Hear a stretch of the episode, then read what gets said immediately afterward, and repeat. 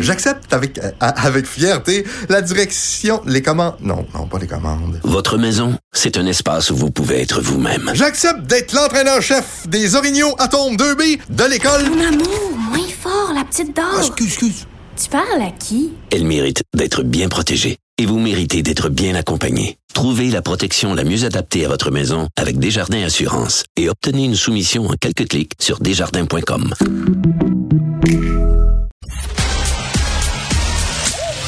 Geneviève Peterson. Elle réécrit le scénario de l'actualité tous les jours. Vous écoutez Geneviève Peterson. Cube Radio. Bon, le masque, le masque, le masque, le fameux masque qui suscite l'ire et l'opprobre au sein de certaines euh, fractions euh, de mouvements complotistes. Et là, les élèves du primaire et du secondaire n'auront plus à le porter hein, au retour euh, de la semaine de relâche. D'un bar, on a envie de dire, Yahoo, on est content pour ces enfants-là. De l'autre, la mère en moi Bon, c'est c'est inquiétant un peu. C'est ce que j'ai envie de dire. On est avec Olivier Drouin, qui est fondateur du compte Twitter Covid École. Olivier, salut. Bonjour. Bon, 7 mars, pour bien des étudiants, ce sera bas les masques dans les écoles. 14 mars dans d'autres régions. Vraiment, on, on se colle à la fin de la semaine euh, de relâche. J'ai envie de t'entendre sur l'ironie de la chose, Olivier, alors qu'on sait que au niveau de la première vague, là, on a beaucoup accusé au niveau du gouvernement la semaine de relâche. Est-ce qu'on fait ça pour pouvoir tout pelleter ça sur le dos de cette semaine de vacances-là? De dire, ah, voyons, on a des cas, c'est à cause de la relâche. Exactement. la, la, pandémie au Québec a commencé suite à la semaine de relâche et mm. les écoles ont été fermées suite à ça, suite à la semaine de relâche et la, possible transmission. Et, et ensuite, bon, 50 000 cas ont suivi l'année dernière, plus au moins 30 000 par jour euh, dans les derniers mois, avec euh, le chiffre qu'on a reçu de M. Boileau de 2 millions euh, dans les derniers mois avec Omicron. Donc, c'est majeur. Et oui, effectivement, c'est un clin d'œil historique le jour de la marmotte, comme on peut dire. Mais en même temps, euh, puis là, euh, soyons honnêtes intellectuellement, on n'est pas au même point du tout. Euh, on a des vaccins, on est face à un variant qui est oui très contagieux, mais bon, au niveau des symptômes, c'est assez bien contrôlé. et vous l'avez dit là, Monsieur Drouin, quand même, 2 millions de cas. on n'est pas du tout dans la même situation épidémiologique. Puis c'est sûr qu'à un moment donné, quand on fait des allègements sanitaires, comme on est en train de le faire, qu'il n'y aura plus de passeport vaccinal le 14, ça devient difficile pour le gouvernement de tenir cette consigne-là? Le masque, pour moi, c'est un geste barrière. C'est le plus facile, le moins coûteux à mettre en place dans un mm. milieu fermé comme une école parce que le virus se transmet par l'air. Donc, euh, le problème, c'est que l'enjeu de la qualité de l'air, il n'a pas été résolu. C'est quand on tantôt, on n'est pas à la même place, on est exactement à la même place. Mais non, on est vacciné maintenant. Attendez, là. Non, non, excusez-moi, par rapport à la qualité de l'air. ah, d'accord, d'accord. Oui, oui.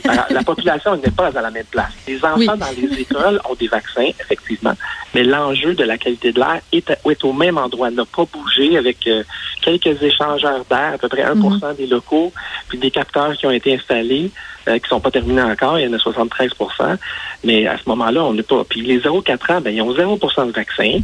Euh, les 5-11 ans, ils ont deux doses seulement à 40% Puis moi, j'ai des ados, je peux vous le dire. Euh, J'étais allé leur donner leur troisième dose en cette semaine, mais ça faisait plus de sept mois qu'ils avaient reçu leur deuxième dose. Donc, l'effet de la deuxième dose commence à diminuer. Oui, ben chez nous aussi, on est un peu euh, face au même scénario. Là.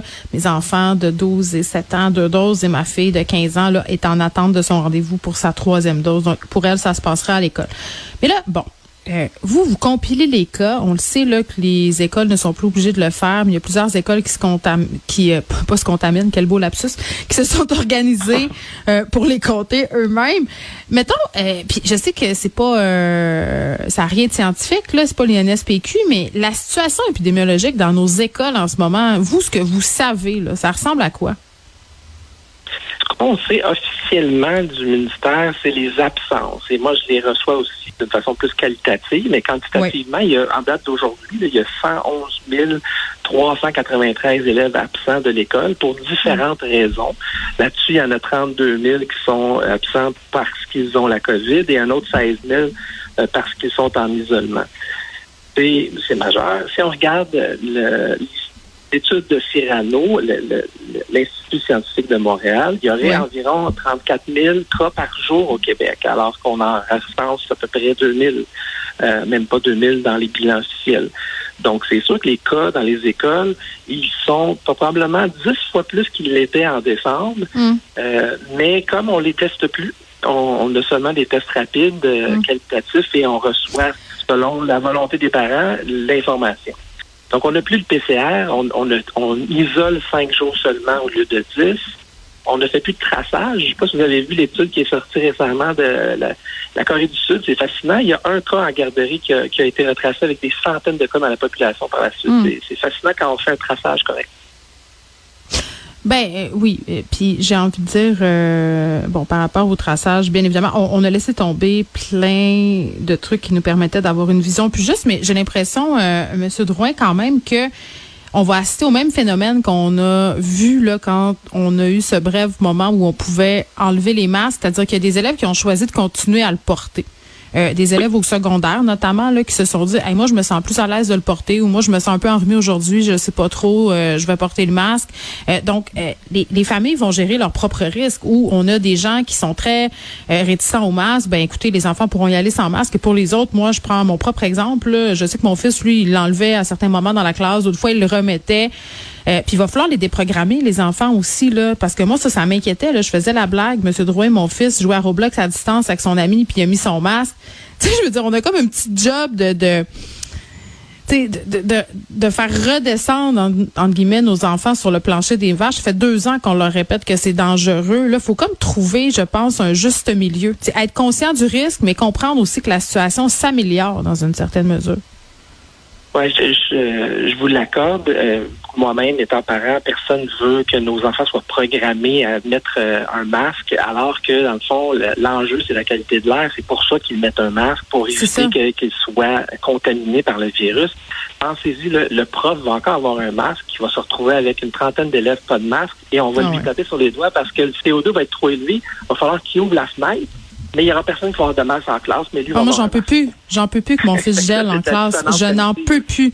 Là, euh, moi, je pense que aujourd'hui, là, je sais pas si le cube de cube est encore en fonction, mais c'est une petite machine qui se vend pas très cher dans toutes les grandes surfaces.